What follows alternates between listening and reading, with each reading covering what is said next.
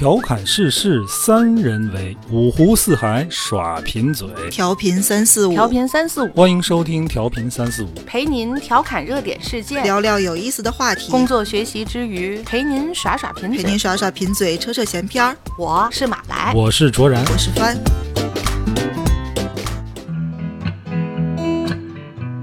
大家好，欢迎收听调频三四五，我是卓然，坐在我对面的是马来和帆。大家好，大家好。啊，最近有个好消息啊，我们终于带货恰饭了啊！嗯、上一期节目因为后边做了个广告，比较突然，就觉得不太自然。这次干脆直接说啊，大家稍微忍一忍啊，让我们把广告说完，然后就开始正式节目啊。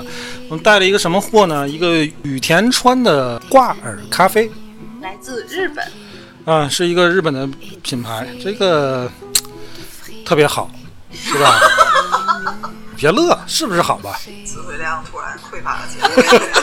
就因为这个事儿吧，并不是人家品牌方主动找我们啊，我们还没有这个影响力，是我们报名参加了平台上的一个种草活动。啊、对对，嗯、但是我了解了一下，这咖啡它卖的还是挺好的。它在天猫上就是挂耳类的咖啡，它销量是排在第一的啊。而且因为这个品牌来自日本嘛，这个挂耳咖啡就是日本人搞出来的，啊，所以从这个角度来讲，至少还挺地道的。嗯，至于说这个咖啡品质吧，挺好的。首先，它是一个比较靠谱的品牌，就是已经确实很长时间了。我我还特意翻了一下我买咖啡的、买挂耳的这个购买记录，我还真买过他们家的。嗯，就是在在很早的时候，挂耳不这么普及的时候，就已经有这家了，所以我还真买过。嗯，如果大家本来就有平常喝咖啡，尤其喝挂耳的这个习惯，嗯应该也都知道这个牌子，所以买应该是没什么问题的，肯定不是什么三无产品，什么嗯嗯价格不透明，肯定不是这种情况。嗯我的感觉呢是这样，就是只要你平常是喝咖啡的，你不抵触，那么你不妨尝试一下这。他这次跟喜马拉雅联名的这个活动呢，那个赠品小杯子很可爱，它这次的包装也好，还有一个活动就是说，只要我们买了这个，他就会给给这个一线的医护一线的医务人员，五杯。对，嗯，我我买了，我我我先买为敬。嗯呃，我也打算买。因为我之前也喝过这个挂耳，就是其实冲的嘛，就手冲的，你喝不惯的人会觉得有点儿有酸点，酸，有点苦，哎，但是这个品牌的咖啡，它对这个酸涩味和苦涩味控制的非常好啊，不是过于酸，也不是过于苦，还是挺醇厚的，说实话还是挺咖啡的。啊，非常咖啡，你一撕开你就知道是咖啡。对起来真毫无水平。我们仨能力就这意思。而且我跟你说，这回的一百一十九元二十包啊，还送你一个红色的星愿小红杯，嗯，保温杯啊，嗯嗯你不拿它冲咖啡，你还可以泡枸杞，那个颜色也是很搭的，对不对？很可爱，那个那个小杯，而且这个二十包呢，呃，一共有四种口味，每种口味五包，分别都是什么口味呢？哥伦比亚口味，你看看，巴西口味，真好。哎，意大利口味和危地马拉口味，你看，虽然我不知道其中有什么区别，但是比我有限的比他们俩稍微强一点的了解 来说，啊，快说快说，给我们讲讲什么有什么区什么别？区别？就是挂耳，它就是跟手冲相似度更高一点儿。那些喝速溶派的，嗯跟喝挂耳派的，嗯的区别也在这儿。速溶相对来说，啊、口感会更大众一点儿，它更偏饮品。对，挂耳呢，它确实就是更忠于咖啡的这个原味。原味儿嗯，意识就是相对来说就呃整个更大众一点，我会觉得、哦它的酸度跟苦度都嗯在整个这里面比较适中。然后危地马拉不不危地危地马拉危地马拉、啊，那个啥马拉的？那个马危地马拉的，那个马就会偏酸一点，那个马，嗯 酸点就这个、啊这个马会偏酸一点，但但是就是会有格外喜欢它那个劲儿的。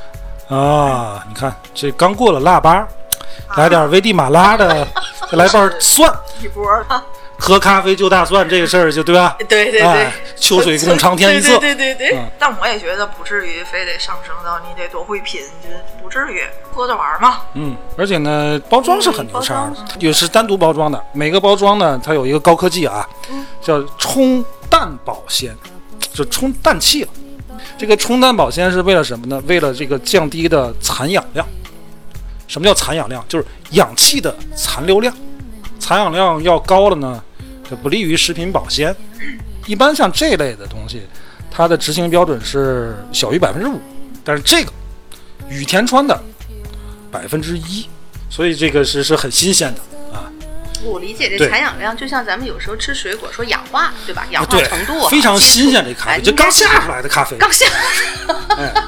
因为我们接这个种草这个活动嘛，我们也不太懂咖啡，那这这种跟那种咖啡有什么差聊不了，没有这个知识，呃没有什么差。对于我来讲都是咖都是啡，咖啡，前面说错了也不要挑，哎，不要挑啊，买就对了全，是为了凑两哎，买就买就对了对。对对对，哎，对你看到我们那个页面有一个也不什么东西啊，一个看起来应该是个购物购物车应该在右上角。哎，买它买它，买它，嗯，得了吧，有两分钟了吗？够了吧？说正事儿啊，说啥正事儿呢？说正事儿，正事儿就是还是咖啡。正经，咱们聊聊咖啡，因为呃虽然说咱都不是特别这个专业咖啡粉儿啊，但是但每个人在每个人都在你的社交里面其实是离不开咖啡。对吧？对吧？你们第一次喝咖啡是什么时候？你记不清了，我也记不清。我也记不清了，我我以为你记，但是我有印象啊，就是小时候还是家里边买的就那种麦式咖啡，啊，麦斯威尔，对对对滴滴香浓，意犹未尽。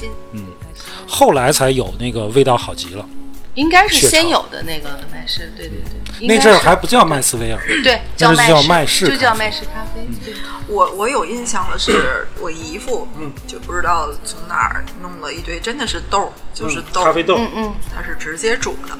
但是那个豆儿煮出来真的闻起来非常香，除了有咖啡香味儿，它竟然还有我印象里有一点谷物的那种那种香味儿。哦，但是喝起来实在是不怎么样，可是闻着确实是很舒服的味道。哦，我小时候对这咖啡的印象啊，家里人也不让我喝，小孩儿不让喝这个。可是我就觉得这个东西应该是跟高乐高的口味差不多，都是一个色儿的。你那个时候就因为已经有咖啡了。嗯我小的时候知道有咖啡这东西，基本上都是来自外国的电影。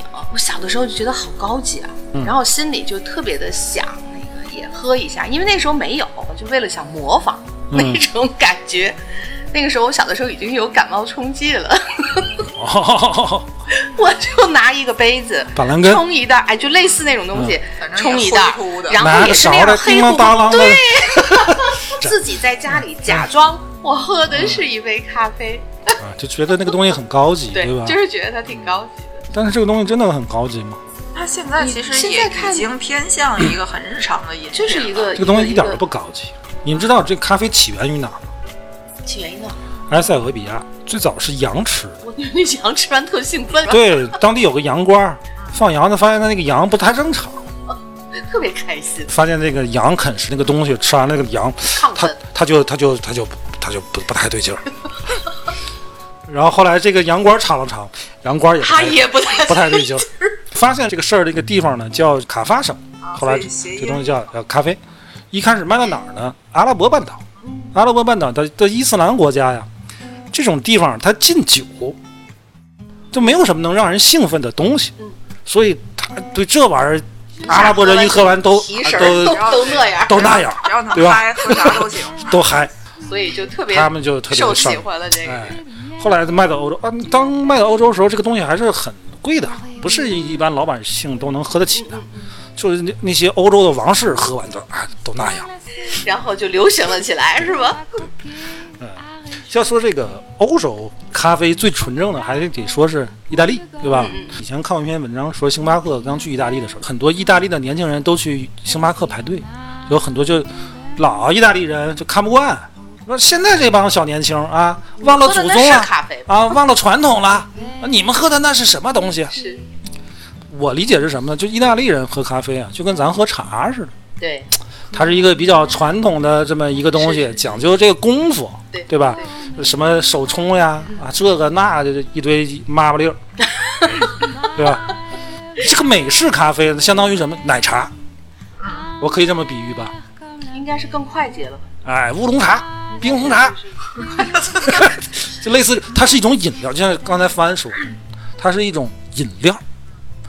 意大利那个就是咖啡，就跟咱现在，比如咱坐那儿好好，咱泡茶啊，大红袍也好，或者怎么着也好，我这喝的是茶，你就鄙视那个喝饮料的，会会对吧有这种感觉。我会觉得就是欧洲，他们首先整个欧洲都有一种优越感，嗯，然后导致他们心眼儿就比较实，不灵透。然后我记得还曾经看过一个意大利人完全不能接受，就是会跟你急眼的是，他们接受不了在披萨上放水果，你放菠萝了什么的、哦，就不行。这个事儿就是侮辱我们了。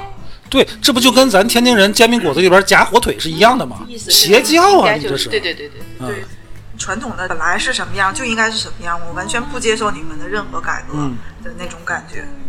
其实我觉得无所谓，咱们还是挺容易接受这个所谓正宗与不正宗，它只是一种使用习惯的问题，对吧？就是要随着时代变的呀。咱们就拿煎饼果子来说，还是传统意义上的，可能更能去发挥这个咱们那绿豆面儿啊，或者是什么东西的那个、那种那个那个感觉在一起肯定是一个最佳的组合。对对对。嗯，，平时我也不接触咖啡啊，但是经常看到网上会有一些鄙视链的存在，对吧？喝手磨的鄙视手冲的，对吧？喝手冲的鄙视喝挂耳的，喝挂耳的鄙视喝这个速溶的，的。喝速溶的鄙视不喝的，对吧？但是我觉得这个事儿里边没有谁比谁更高级。谈不上。比如说你是一个喝手磨咖啡的人，你们家那一堆那个东西蒸馏啊这那的，看着老复杂了。那些东西对于你来说是你喜好在那里边，但是对于我来讲，我就喝速溶，我就喝羽田川挂耳的。你看这个这个这个这块巧妙不巧妙巧妙吧？我就喝羽田川挂耳的啊，我不乐意在这上面花很大的时间成本。我不在你那个鄙视链里边，我不跟你比较这个东西，你为什么要鄙视我？是是。如果说咱俩都是玩那个手冲的，咱俩可以切磋一下在技谁技术层面，哎谁豆更子的对啊和什么什么的程度上啊，你就因为你的这个就就好像什么呢？咱玩摄影，我这个器材全，我镜头多，就鄙视你你那个镜头少。对，就是什么，咱俩出来照片看啊。对，应该是一个道理。主要这个比喻特别好，但其实星巴克确实是它的社交属性更强一点，专门为了喝咖啡而喝咖啡的，可能真的不太会选择星巴克。你说星巴克，你你平常喝星巴克？喝呀、你是会特意去喝，还是说就哦刚好碰巧从那儿过看到，就就就正好要渴了，正好也是打发一段时间去歇一会儿的歇这种。就其实其实就歇。如果没有星巴克，我可能就会 cos 它；嗯，没有 cos 它就小蓝杯；嗯嗯，没有小蓝杯 cos 反正麦当劳也。是想想想买一个饮品，就只要有一个地儿能待着，对我来说，这个东西它不是一个需求。嗯。但是你说喝茶那就不一样了。啊，我就乐意讲究点儿。嗯嗯，呃，星巴克，你们第一次去星巴克是什么时候？哎，来到中国最早的这种咖啡就是星巴克吧？星巴克和 Costa 谁先？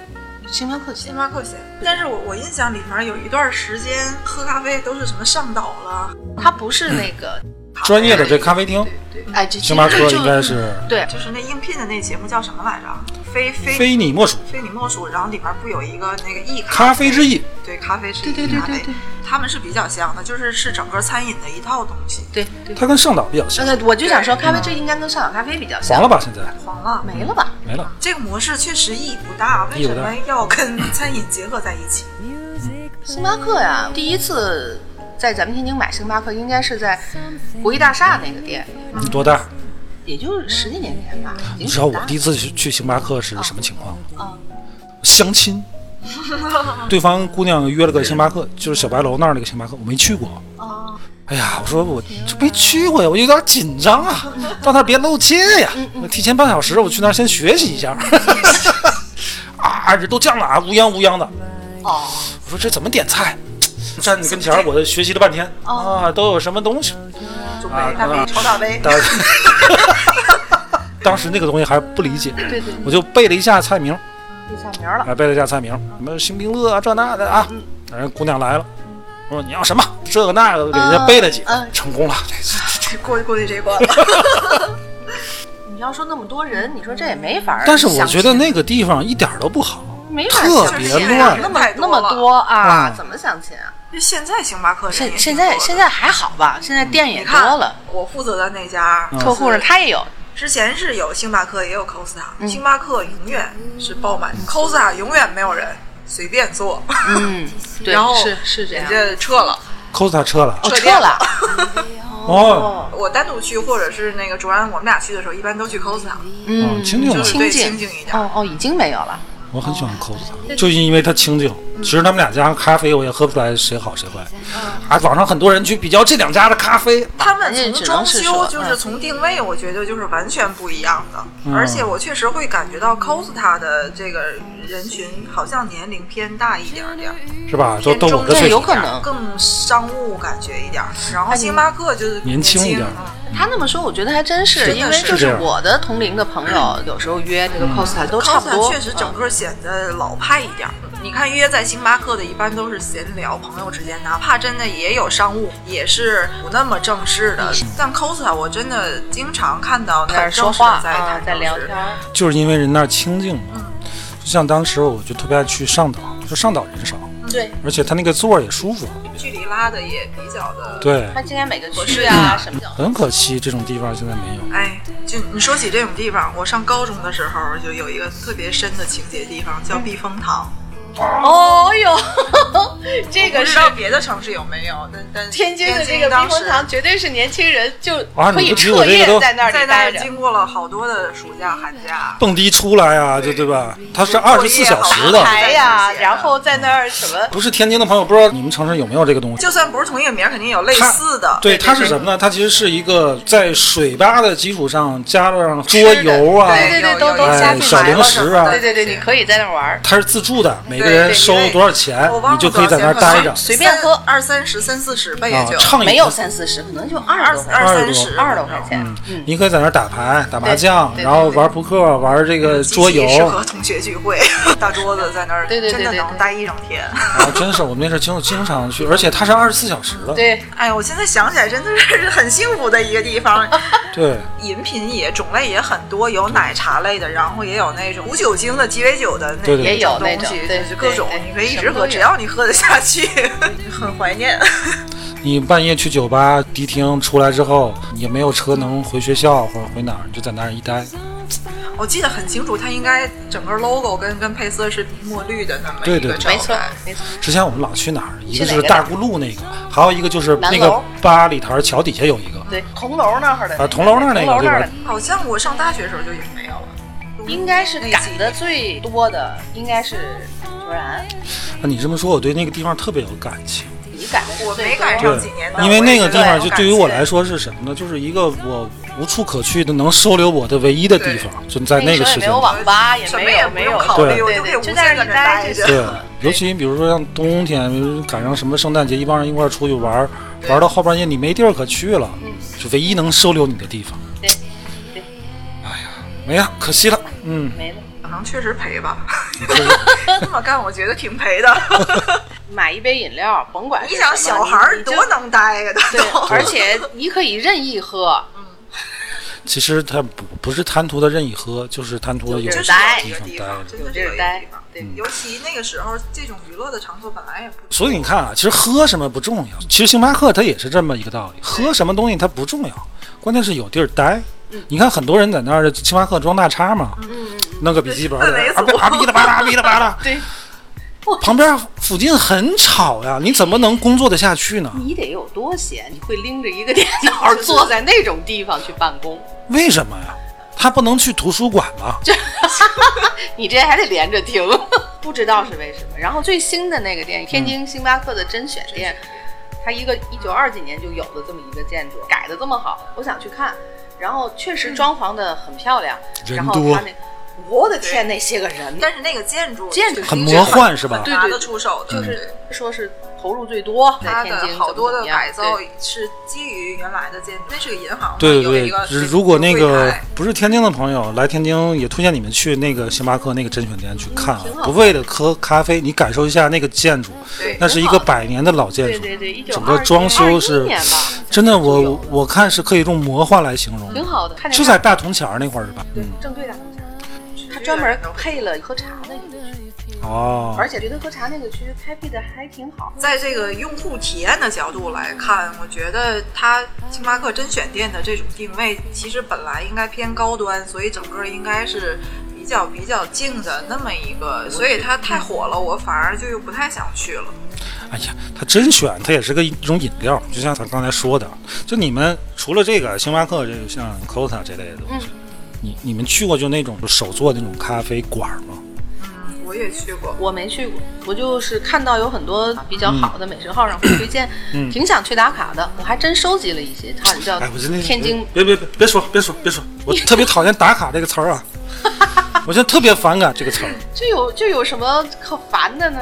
就是哎呀，我我不知道你你能体会我说这种感觉吗？我能明我白，特别讨厌我觉得就是去打卡看看嘛，都这么多人推荐了，而且说了这个店里的那个那个咖啡大叔、咖啡嗯。小哥、咖啡姐姐的，咖啡这种类型的东西，我我更偏向嗯私人的推荐。熟客，嗯。对，天津五大道有很多这种店，不光是咖啡店、咖啡馆啊，还有一些私房菜啊，它的姿态是很高的，对更更依靠口碑。它不屑于你这种什么过来打卡干嘛的，真的不屑于不。会去推，也嗯不会上上。你比如说你要介绍朋友来可以，没问题，人家欢迎。我会个人有这个感觉，就是咖啡店比较专业的那种，嗯真的去品咖啡的这种店的那个老板嗯的个性会更强一点儿。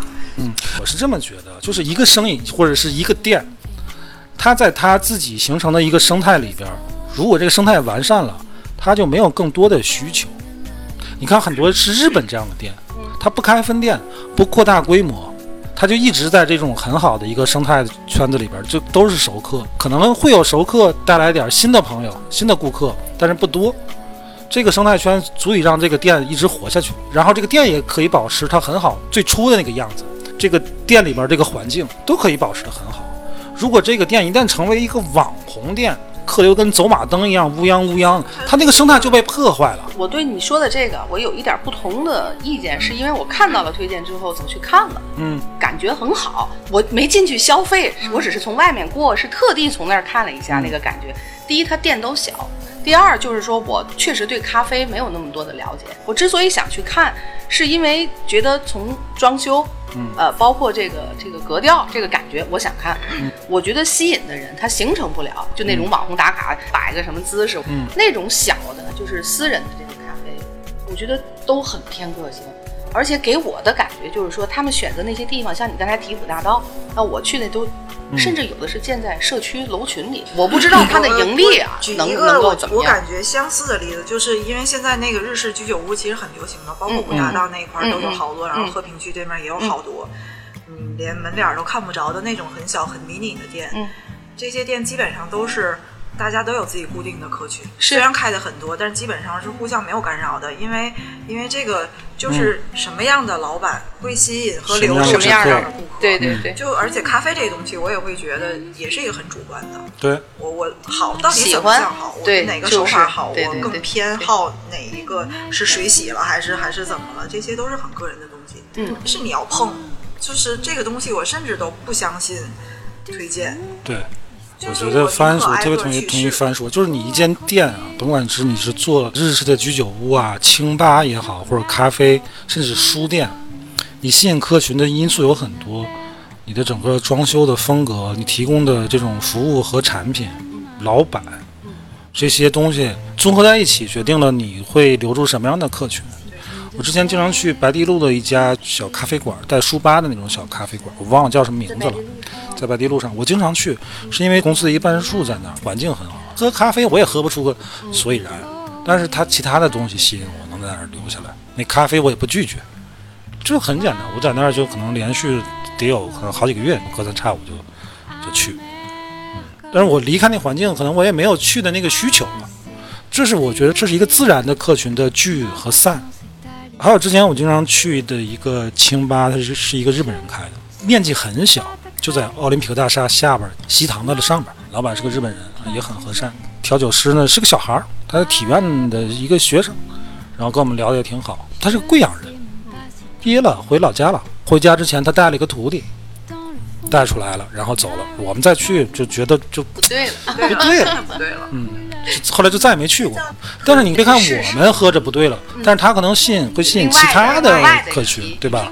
嗯对，这种所谓的比较特色的小店，它除了有自己拿手的那一个东西之外，它整个店的不管是从装修还是 还是你带的这一批服务的人员，都一定会会让你感受到很密集的老板那个人的气质。对，你所以你看，现在很多就是你催生出来的这种网红店啊，甭管它是一个什么样的店，它都是一种刻意的商业推广行为。好看啊，装修真好。对它里边那个气质是没有的。但是生命力是没有长不了。对，我们有的人可能会喜欢高冷一点儿，就是我去了你也别搭理我，我也懒得搭理你，我就是默认的点几个东西，然后大家都很高冷。有的人就喜欢那种感觉，嗯有人就喜欢就坐那儿。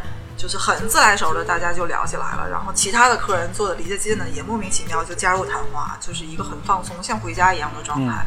这就是不同的老板流露出来的不同的气质，嗯，对是是一个很有意思的事儿。任何服务务业都存在这个问题。你甭说这种吃喝小店，比如说洗车店这个事，因为你洗车，你中间有个等的过程，对吧？你在那儿坐着，老板可能会跟你聊天。我就因为之前那个洗车店，我觉得我跟那个老板尿不到一个壶里边去，后来不在那儿洗了。其实他洗的没毛病，但是我就觉得每次在那等的时候，我听那个老板聒噪的声音在那儿，我就觉得是很煎熬的事儿，我就不在那儿了。看每个人真的是你自己想不一样。我现在洗车的地方，是因为他们家有狗，你看，每个人的需求是不一样的，对吧？对可是有猫我我并不是说那个老板有问题，他有他的这么一个这个客群的这么一个一个生态圈子。或者是吸引的，时候不知道是为什么就吸引这时。候就是其实不是刻意的去挑一个什么气质人，对对对但是但是你会莫名其妙的因为一些原因就会就会就会去你们怎么看待这个小蓝杯这个东西？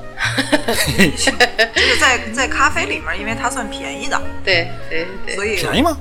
便宜。如果没有优惠，它现在还有优惠吗它？什么时候会没有优哦惠？他打理会没有优惠。它没有优惠，谁还买呀？对呀，就是单纯口感上。反正我喝不出来，我也喝不出来什么。嗯，喝不出来。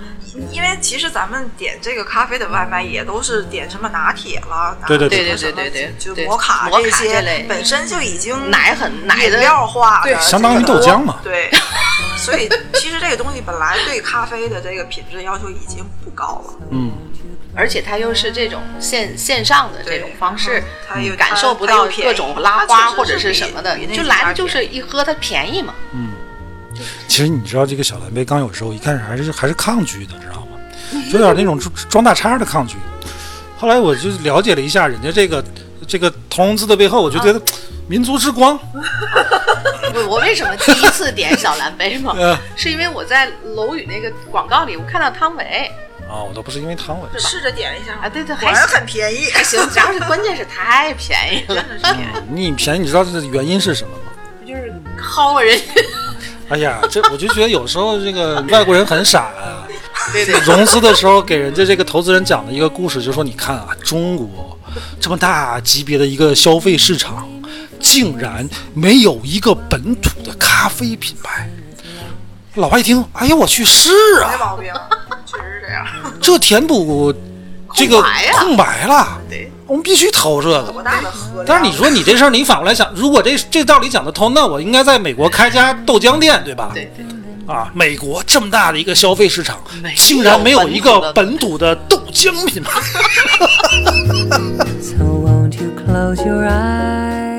你去星巴克的话，咱你差不多你买什么？我其实喜欢星巴克的星冰乐。那就更是个饮料了。哦，对我夏天的时候还是 会不会就是默认为馥芮白还是 Costa 的好？就他们好像我真的没有那么我我会觉得他们其实还有一个自己的主打的东西。有有，我确实觉得馥芮白就是 Costa 的可能更更专业一点一点儿。反正我喝拿铁，就反正能喝出来口碑是有差，但没差到那种程度。就跟咱比如说，嗯你说喝可口可乐跟百事可乐，你能喝出来吗？我是能喝出来的，我觉得，但是你这个东西那点差别影响你去喝吗？不喝，我我喝的差别更大的就是就是也是拿铁、摩卡这些，差别更大的是高乐雅。高乐雅比他们的浓度高乐雅现在要高。高很多，还还还超浓对对对，我点过一次高乐雅的拿铁，嗯，我就就是爱上了。就是特很醇厚它那那个巧克力豆浆磨的巨浓，就一两次高浆乐雅，而且还是坐在店里是约了人，就这么一两次，我还真的很少。但相对来说店确实很少，很很难点。少少然后点外卖就要倒出去好远才能找到一个高乐雅，但真的是特别的浓。我也是挺喜欢高乐雅那个，它那个浓度啊，这个香醇度啊，仅次于羽田川。哎，自然不自然？又植入了一下。你植入特别好，第二次表扬你。我跟你说，所有这种成瘾性的东西，包括可乐在内，所有这些成瘾性的都特别让人上瘾。你琢磨我这说这句话是不是有毛病？成瘾性的都特别上瘾。不然呢？就是所有这些成瘾性的东西，都特别容易挑起话题、争议和鄙视链。嗯你想想这个事儿，咖啡、茶，包括可乐也是。你说你喝可口可乐跟喝百事可乐的，两个阵营，对两个阵营的就坚决不喝那个。对，就没有第三可乐，所以它形不成链，对吧是？之前有个叫什么非常可乐的，非常可笑娃哈哈的死那个。掉了吧？没了吧？嗯，那算国国国产国产的。你比如说这个酒，它也是成瘾性的，它也有这种争议和鄙视链。喝什么纯粮的，有喝着什么这个那如果咱不说鄙视，起码是一个习惯，对吧？你有个喝的这个口感，你可能习惯这个口了。嗯，现在再加上这种啊，看了不上你喝低度的，看了不上你喝高度的，嗯 但我但我觉得这些鄙视其实很大程度上也是商业行为、商业营销导致的。咱们说喝咖啡是一个外来的，那个那个红酒也是。那个一说起来啊，哦红酒那个鄙视链会更那个那个更更更要命，你知道吗？哪个酒庄的，哪个产地的，哪更个年份的，但其实好像是说咱们国家产的那个张裕那个标准，说在国外都已经横扫一切，得一堆大奖，反而但是国人好像倒愿意更喝一些进口的这样。因为咱啊，咱中国人没长那个舌头，也不是说没长这个是，你没生长在这个饮用这种酒精的这种环境里对，所以你的基因里边就没有对这个东西的辨识能力。除非你你就照个十年八年喝，哎，对，所以你对老百姓来说，这玩意儿就是玄学。而且，就是我我我现在不太知道，但是据我以前所知，它应该也有关于新世界跟旧世界的鄙视的有，有就就互国的相鄙视互会觉得相鄙视法国的就比澳洲的要强，对然后对比智利的又要强，如何如何的这些。澳大利亚呀、西西班牙呀，这个互相之间。但那些好的酒庄，就是这个好的东西，就一一定会会要谈论到所谓那些百年的老老的品牌，是因为这个树的这个藤，嗯，它它真的是分年份的。它是产葡萄的那个年份，比如说你哪年哪年的葡萄，但是我觉得现在啊差不大，因为现在你都是这个叫机械化灌溉。你过去比如说今年是根据霜降呃，对，今年的这个雨水怎么着对对，他就能知道你，比如说九几年的酒，当年的葡萄怎么样是甜度高呀，还是酸度高？我觉得反正起码但是你说这个东西到嗯中国你怎么喝？加冰块兑雪碧，这是曾经 曾经在在在我小的时候嗯就是流行这样就是流行这样。现在好多啦，真你你这阵儿不光是红酒这么喝，很多洋酒也也是什么轩尼诗啊，这也都这么喝。对对对对对喝对对对，因为它就冰红茶还是还是喝不惯嘛，还是喝不惯那个。但是觉得又时髦洋气，就是人家好不容易把那个各种工序把糖分都给你做掉了，然后怼雪碧。啊，我就想起来喝喝各种东西都有这种，你像喝威士忌就单一麦芽的就看不上，都都会开啊，然后现在又很流行喝精酿啤酒任，任何对对对，最近这两年各种鄙视兴兴这个精酿就贵的比是便宜的吧？对呀、对。就总的来说是这一个原则。但忽略这些大环境里的有这个鄙视的东西，我还是觉得一个人对某一样东西觉得兴趣程度比较高，然后愿意去多尝试，哪怕我从前没有这方面的基因，没有这个培养，我就是从零开始想一步一步的去更深入的了解它，也是一个很好的。假以时日，对，加入这个鄙视链，起码得假以时日才能加入鄙视链。这个东西你没法回避。你想玩这个东西，你就得加入这鄙视链。哎，这个东西就就它确实也是咱们以前聊的社交货币之一，而且是个很好用的社交货币。没错儿，看你懂社交货币，你们如果没听过的话，倒回去。又开始了。真的是，就是你能把这么一套某某一种酒、某一种饮品、咖啡什么的说的很有条理，就是很有深度，是相当能引起别人的好感的。对，如果他讲的头头是道，就像我们说，我们今天坐在这儿，有人给我们像类似羽田川这个咖啡的好处，从它的豆到什么给你讲一遍，我也加十分儿我也还是挺崇拜他的。我觉得其实现在大部分跟朋友约出来，如果嗯大家也没有吃饭的时间，也不约在饭点儿，好像还是都会约在咖啡店的各种咖啡店。嗯为什么不能约在茶馆？少。少不好约，第一茶馆少，第二你回想很多年前咱们这儿的茶馆有流行的时候，嗯，很多是在里面玩牌的。对对对，对它并不是一个真正咱们理解像咖啡馆那种坐那儿谈事儿。除除非就是你一直去，你你很了解茶馆的这个市场。嗯，你像我们没去过的，就轻易不太会尝试，因为第一我不了解它的消费等级大概是什么样。咖啡大家都知道，无非三四十一杯嘛。对对对对，之前啊，就是好多那种路边的小奶茶馆，不是这种连锁的，就那种小奶茶馆还挺火，就很多那种学生党放学了会买一杯，在那儿驻足一下，对吧？应该现在也有吧？少现在？很少了，大家是现在连锁的了都是连锁。连锁的会你知道我老婆他们单位对面儿，嗯、之前有一个那个就那种水吧，叫什么鲜果时间，哦哦，现在好像也有哈。那个东西之前很火的，对吧？对对对，后来自打那块儿开了一个小蓝杯之后，嗯，把鲜果时间就给挤得黄了。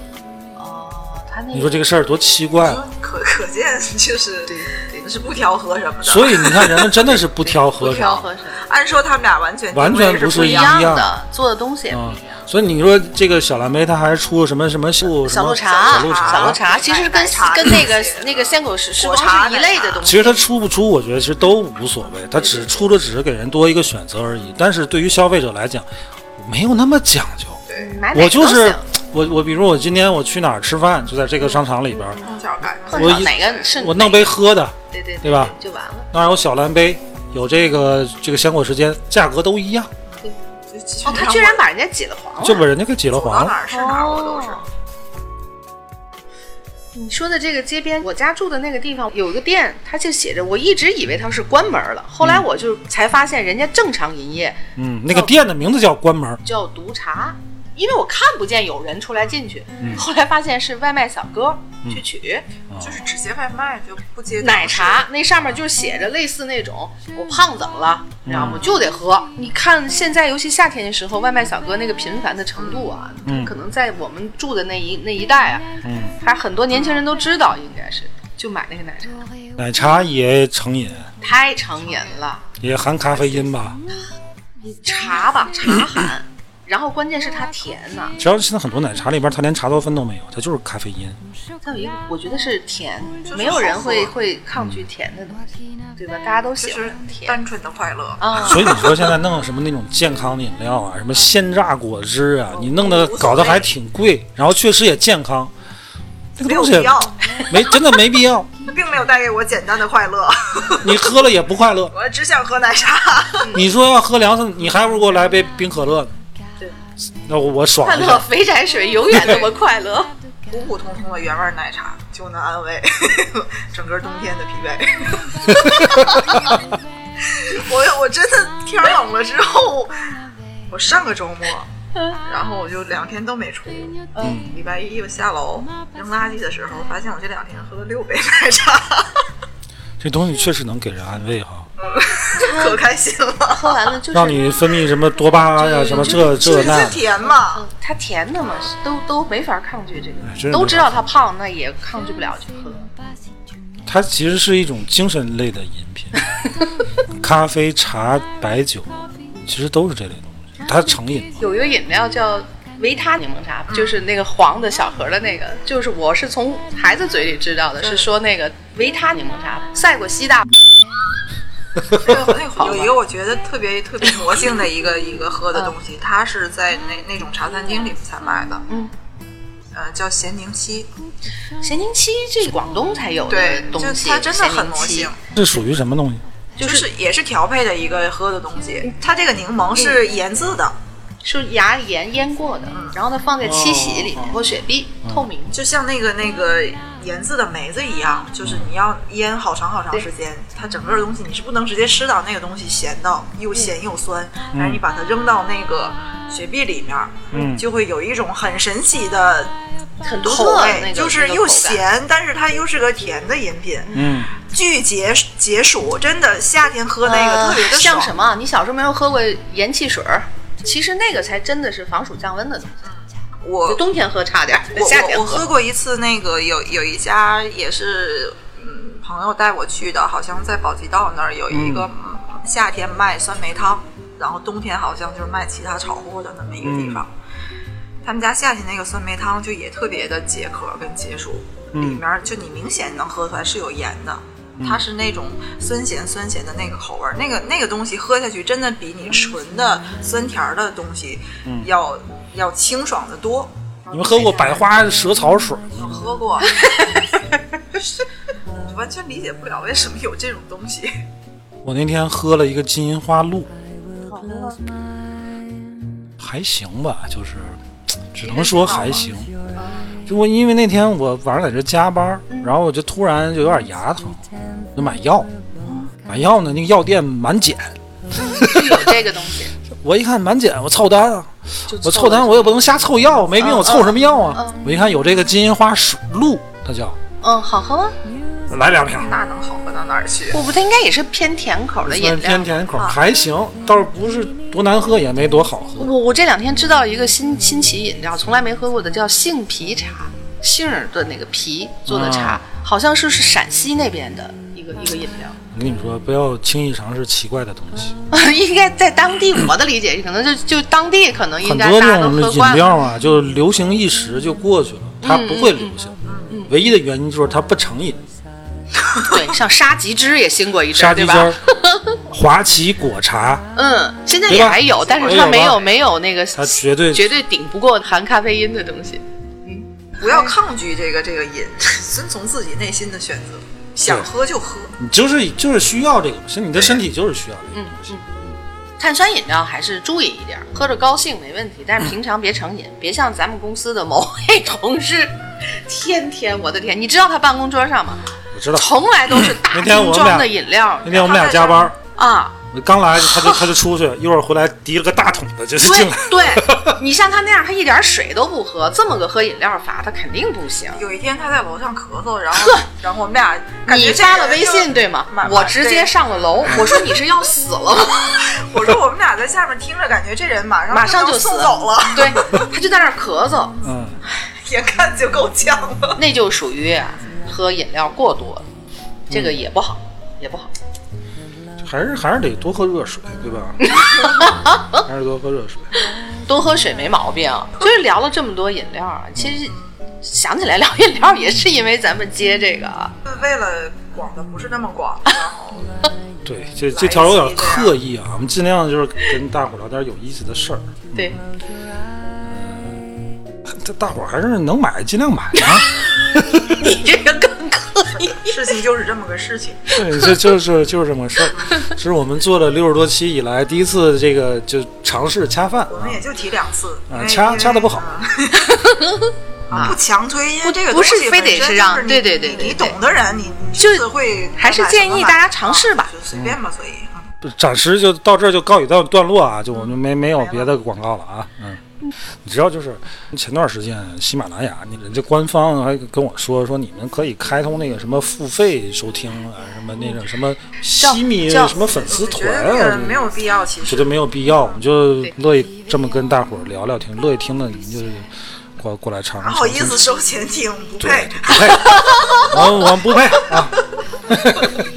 但是那个什么啊，呃，尽量给我们这个这个留言啊、互动啊，就可以啊，对对吧？嗯，对对对，得了吧，今天就聊到这儿啊。然后乐意进群的呢，加下主播帆的微信，嗯，五九六五八幺五幺，加主播帆的微信五九六五八幺五幺，我们一起进群，阖家欢乐。好吧，今天就到这儿，拜拜。拜拜。乌龙马奇朵，奶茶配 COCO，葡萄有多多，金桔养乐多，带上绿 QQ 和卡布奇诺，奶盖配红茶仙草配奶冻？我多么想有一个每天陪我喝奶茶的人知道我的喜好我的味道甜度要几分？我多么想变成